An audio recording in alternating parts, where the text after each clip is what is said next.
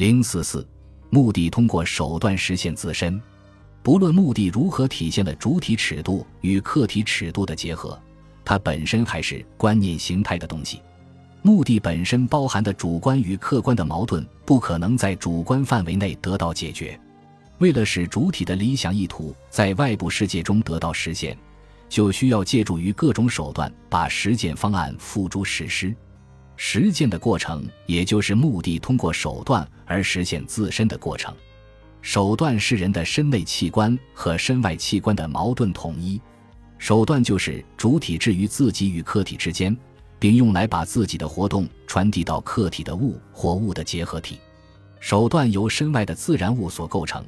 但它在实践活动中却是人的身内器官功能的外化和延伸，从而成为人的身外器官。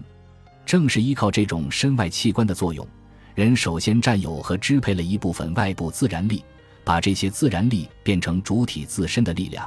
并用这些自然力去征服其他自然力，以实现自己的目的。手段是人的过去活动的成果和现实活动的工具的矛盾统一。人的实践活动的特点之一是使用人们自己制造的工具，而不是使用天然工具。这说明手段、工具。首先是人们过去活动的结果，而后才是现实活动的前提。手段不是天然的自然物，而是凝聚、物化了人们过去活动的自然物。只有同时具备过去活动的结果和现实活动的前提这两种性质的东西，才能真正成为手段。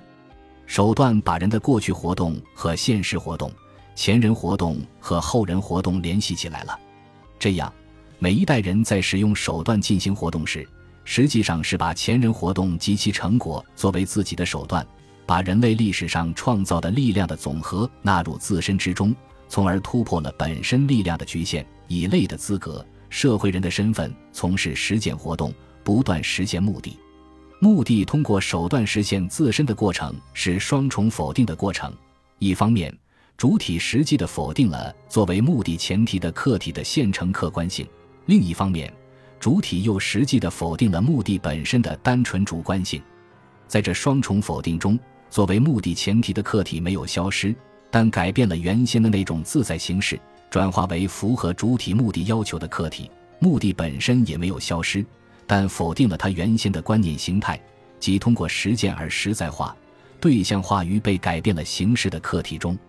一座玉雕观音，既体现了雕塑家的构思和目的。又改变了作为材料的玉的存在形式，通过这种双重否定，实际上建立了一种体现主体与客体、主观与客观相统一的存在，这就是目的的实现。